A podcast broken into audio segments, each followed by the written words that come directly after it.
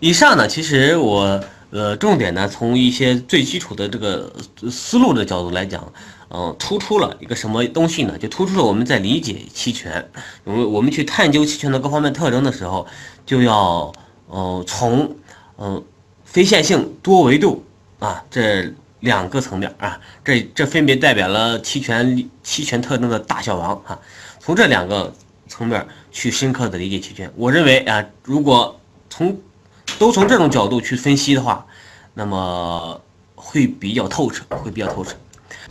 第二个层面啊，我给大家分析一下，呃，怎么样啊去呃构建自己的一个期权交易的一个决策框架呢？哈，那么本着实事求是、本着实事求是的态度来讲，我们的决策框架就要顺应期权的刚才提到的多维度、呃非线性两个本质。那么从多维度这个特征来上来讲，我们就要构建基于多维度的一个新的交易决策框架。那么我这里有一句话送给大家，我希望大家呃记住哈。第一句话啊，就是方向时间波动率嘛哈，三个维度都对你比较好的时候是吧？你才要进场，才可以进场。任何一个维度，如果对你开始不利的时候，你就要考虑是不是该出场了，是吧？我们在做期货交易中，我们的进场、出场都是在都是在根据什么？呃，我们的点位是吧？来做判断的。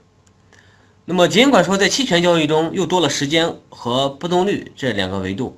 大家也不用惊慌，其实记住我们我刚才讲到的这几个条件，呃，这一个条件就可以了。我们哎，这三个条件都符合啊。作为有有交集的时候，那么它它们这三个有利条件是交交集的时候，我们啊才是有充足的进场的依据，是吧？其中有一个条件变得不符合，呃，不利于我们的时候，我们就要考虑离场。呃，此外呢，嗯，大家也注意一点。就是你的一个计划的持仓时间，我这当然这里指的是期权合约的持仓时间，对你的交交易决策呢也是有重要的影响。你的一个期权的持仓是要持有一个十天半月，还是还是几个月，呃，或者是半天几几个小时？那么这种不同的持仓周期的话，呃，在这里边。呃波动率还有时间这两个维度，它的重要性就会差别很大，重要性就会差别很大。那这就导致你的决策的依据呢，也会啊，也会差别比较大啊。呃，这里呢是给了大家一个呃期权呃策略的一个思路框架。我把这个框架呢清晰清晰一些的，哎，我把这个框架呢发发到咱们群里头。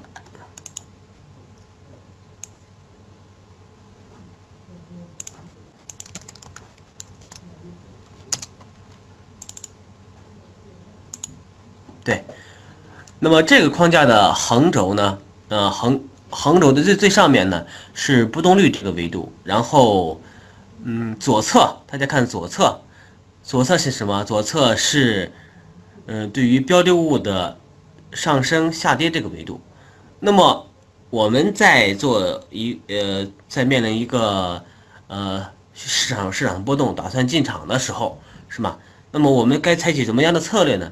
我觉得，我觉得首先就要看波动率，因为。得波动率者，那得期权。那之所以得那个得期权者之后得的什么，那大家可以尽情发挥哈。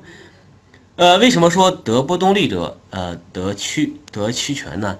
是因为哈，是因为呃在方向、时间、波动率三个维度摆给大家的时候，呃，往往是波动率这个维度对于大家来说相对陌生，嗯，但是又是一个呃。至关重要的一个一个维度，啊，所以说得波动率者得期权。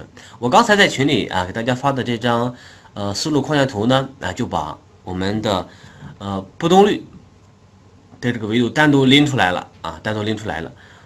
我们在做一个决策的时候啊，一定要首先去把把脉，去看一下我们这个标的资产呢，它这个银行波动率预期是要上升呢，还是预期要回落呢？还是预期就这么嗯不升不降横着？那么这点是很重要。那么再配合上嗯，我们对于呃标的物的这个方向性涨跌的一个观点，哎做交集，就可以得出一组哦一组期权的策略，呃供的好几个策略供大家选择。那么这种选择的框架的话，呃已经是决定大家往往不会吃大亏了，不会吃大亏。那么再根据呃你的一个是期权的，你是作为买方呢还是卖方来选择不同的这个期权这个时间的不同的时间不就不同的呃合约的这个到期月份是吧？然后再根据你对于我们标的物的这种涨跌的点位是吧？呃这这种具体点位等等这些影响呢，来呃去来去优化选择你的这个不同的执行价格。这是这应该是一个相对比较理性的一个决策过程了。我觉得只要把这个理性的决策过程，嗯，给给演练好的话，呃，至少呢，嗯，是不会吃大亏的。至少在期权的交易中是不会吃大亏的。